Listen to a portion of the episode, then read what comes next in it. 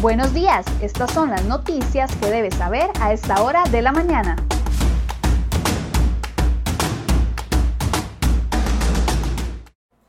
Miércoles 20 de enero, muy buenos días, muchas gracias por informarse con CR Hoy Noticias. Vamos a ver de inmediato las informaciones que hemos preparado para el día de hoy.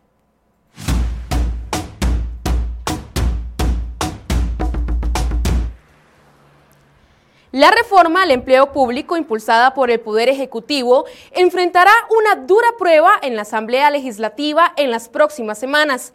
La iniciativa, que forma parte de la propuesta de ajuste fiscal que el gobierno negocia con el Fondo Monetario Internacional, ya tiene 172 mociones presentadas para modificar el texto.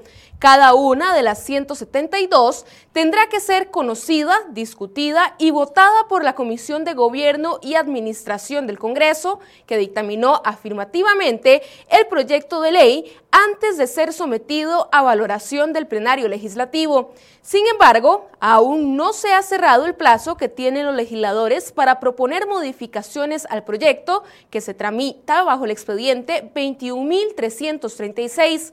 Según el diputado socialcristiano Pablo Heriberto Abarca, cree que todavía faltan más mociones.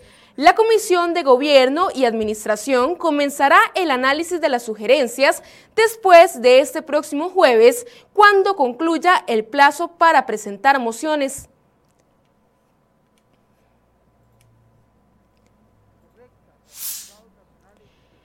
En una reunión con diputados de prácticamente todas las fracciones legislativas, la misión del FMI explicó que aún analiza si la propuesta del gobierno para equilibrar las finanzas públicas es suficiente y sostenible.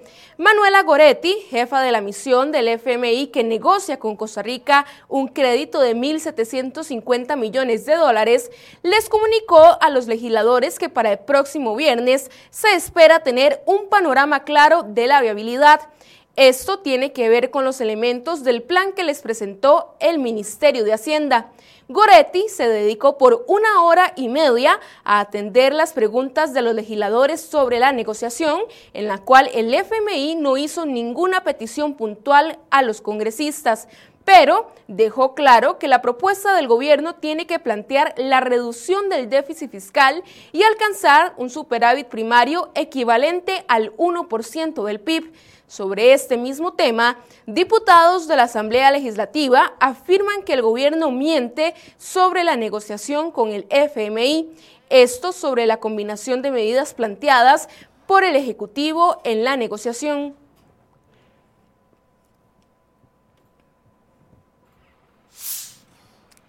En vez de recibir noticias sobre planes para promover la reactivación económica, el sector empresarial costarricense comenzó a recibir notificaciones sobre un incremento en la base mínima contributiva. Sobre esta base se calculan las cargas sociales que deben pagar las empresas a la Caja Costarricense de Seguro Social. A partir de enero, la entidad estableció un ajuste en la base mínima contributiva que es de 884 colones para el caso del seguro de maternidad y enfermedad y 828 colones para el régimen de invalidez, vejez y muerte. A pesar de que el monto es reducido, para el sector empresarial costarricense representa una decisión en el sentido contrario a lo que se reclama, reactivación económica. Siempre en temas relacionados con la caja, esta entidad investiga a un subgerente por millonarias licitaciones diseñadas para beneficiar a un solo proveedor. Se trata del subgerente de la Dirección de Tecnologías de la Información y Comunicaciones de apellidos Picado Mora. A este funcionario lo investigan tras detectar que las especificaciones técnicas incluidas en una millonaria licitación de más de 6 mil millones de colones solo las podría cumplir un único proveedor de la institución.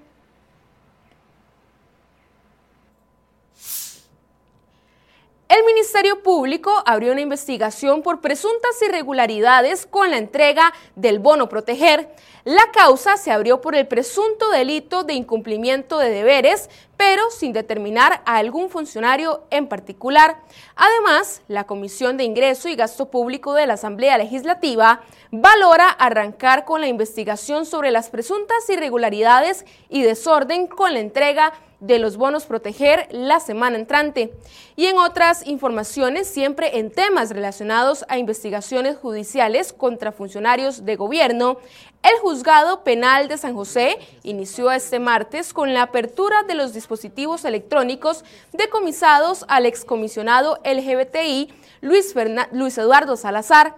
Salazar fue quien asesoró directamente al presidente Carlos Alvarado para la conformación estructural de la Unidad Presidencial de Análisis de Datos UPAD. El próximo viernes 22 de enero finalizan las dos semanas que la fiscal general Emilia Navas dispuso ante los magistrados de la Sala Tercera para poder abrir y examinar los dispositivos. Este miércoles estarán Ana Lucía Delgado y Jonathan Prendas como invitados para conversar sobre este tema en Enfoques.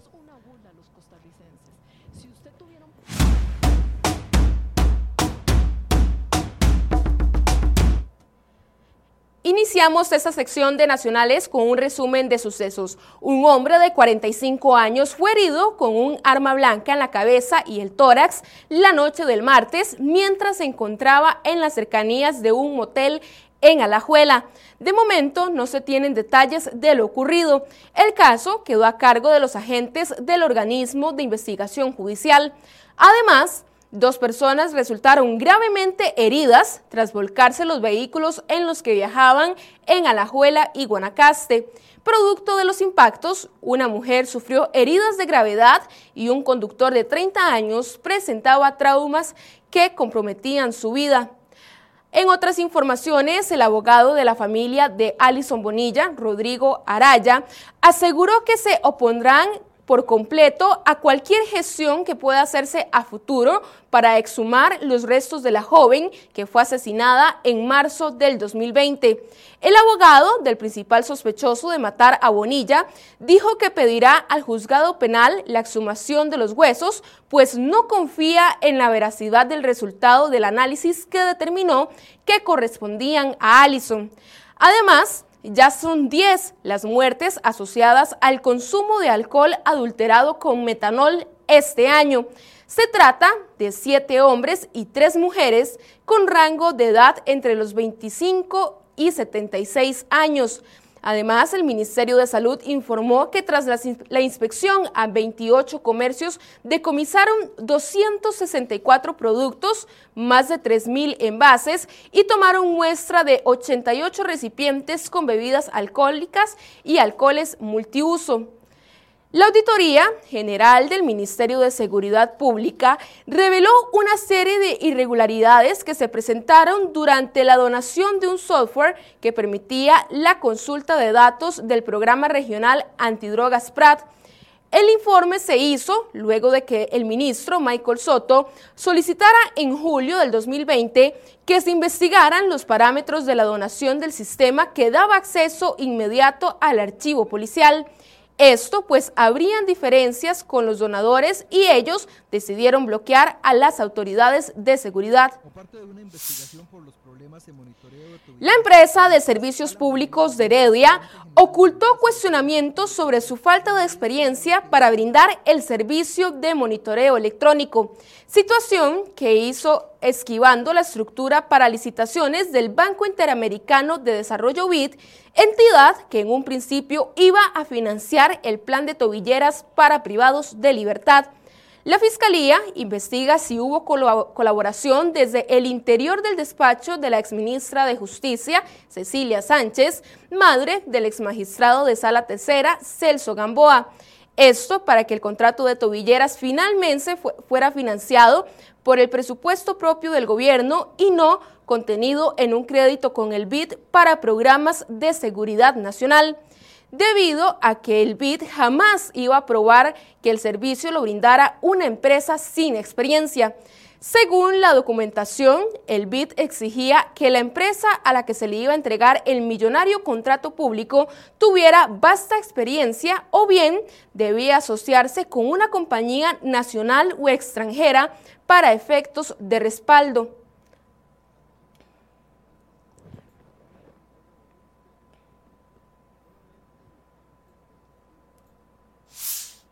En temas de salud, del viernes pasado hasta este martes, el país registró 61 fallecidos más por causas asociadas al COVID-19.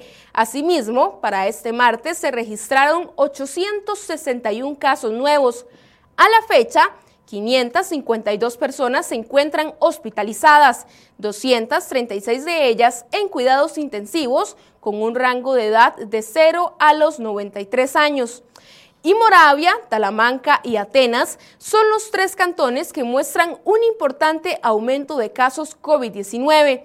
Sigifredo Pérez, director de gestión de riesgo de la Comisión Nacional de Emergencias, le hizo un llamado de atención a los pobladores de esas tres localidades, pues el alza se dio en cuestión de una semana.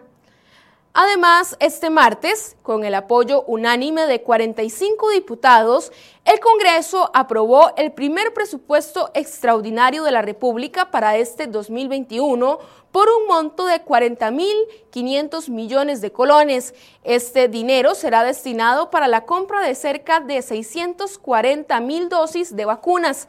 Estos recursos se suman a los 7.200 millones de colones que los legisladores habían aprobado a finales del 2020 para la compra de vacunas. La diputada Floria Segreda, del Partido Restauración Nacional, solicitó a la ministra de Educación, Giselle Cruz, considerar el retraso del regreso a clases presenciales hasta que los educadores sean vacunados contra el COVID-19. Además, el MEP y el Ministerio de Salud establecieron que la mascarilla será de uso obligatorio para el personal administrativo, docente y estudiantes, pero deberá costear sus propias mascarillas, pues no brindarán estos insumos.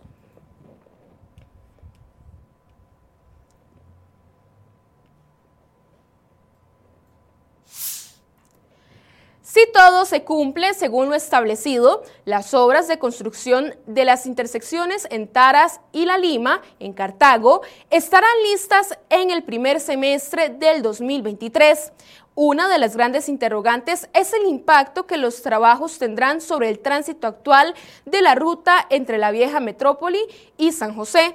Es posible que durante los próximos dos años se experimenten pasos regulados y disminución de carriles en ambos sentidos, pero la promesa del consorcio constructor es trabajar en horario de 24/7. Roberto Acosta, representante del grupo H. Solís Estrella, explicó que trabajarán bajo esta modalidad y esperan acelerar las tareas durante la época seca para afectar el tránsito lo menos posible. La orden de inicio del proyecto se giró el pasado 2 de diciembre y a partir de esa fecha corre el plazo de 28 meses para la conclusión de las tres secciones de la obra.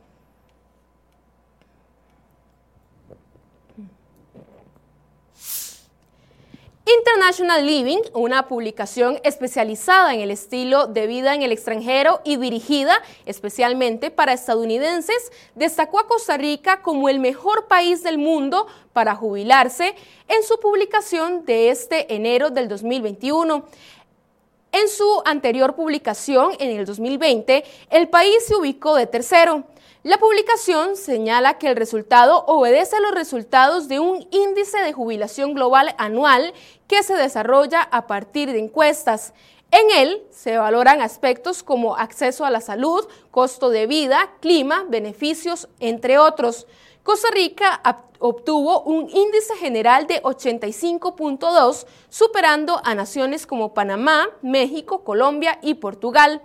Además, la publicación destaca el acceso a servicios de salud, en donde indica que con el pago del seguro a la caja tiene acceso a los servicios en todo el país.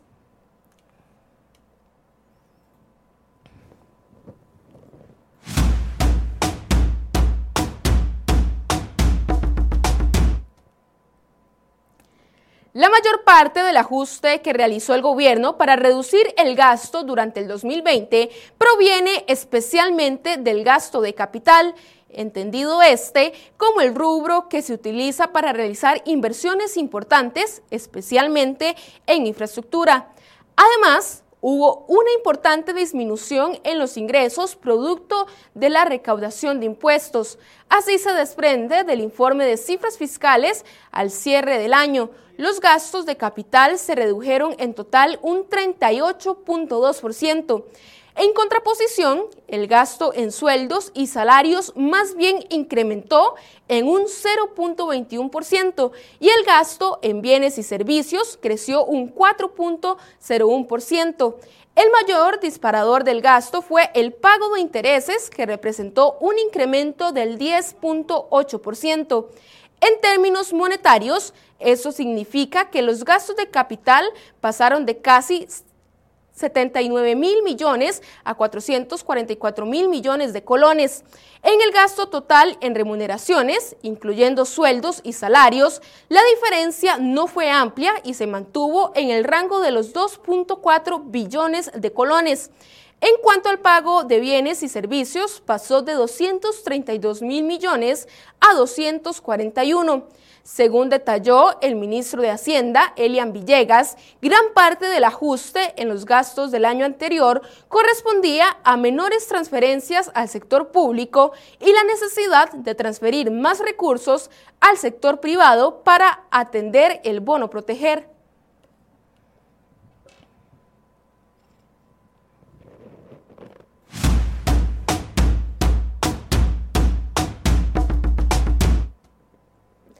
Joe Biden marcará su entrada a la Casa Blanca en Washington este miércoles con 17 decretos para revertir políticas que marcaron la gestión de su predecesor Donald Trump, entre ellas el retorno al Acuerdo de París sobre el clima, la anulación de la decisión de dejar la Organización Mundial de la Salud y cambios migratorios.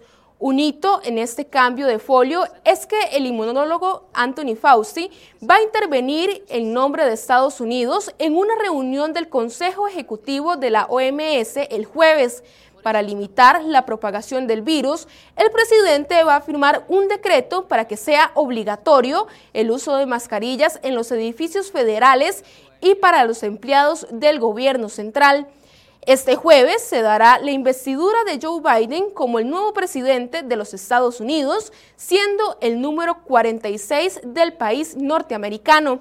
La ceremonia en el Capitolio estará custodiada por miles de policías y militares, así como la peculiaridad de que el presidente saliente, Donald Trump, no estará presente en el traspaso de poderes.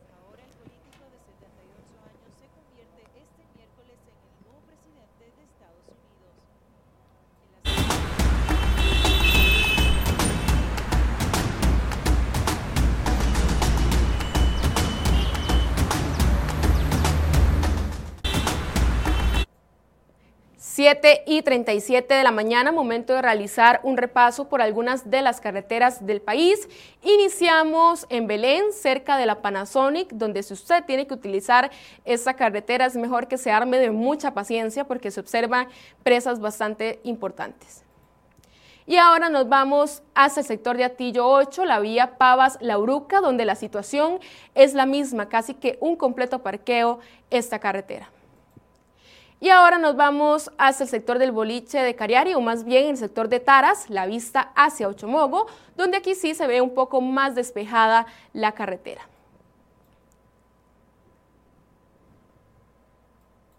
Y finalizamos este recorrido en la ruta 1, el sector de boliche de Cariari, la vista hacia San José, donde no tienen problema alguno los conductores que se dirigen tanto hacia la capital como hacia Alajuela.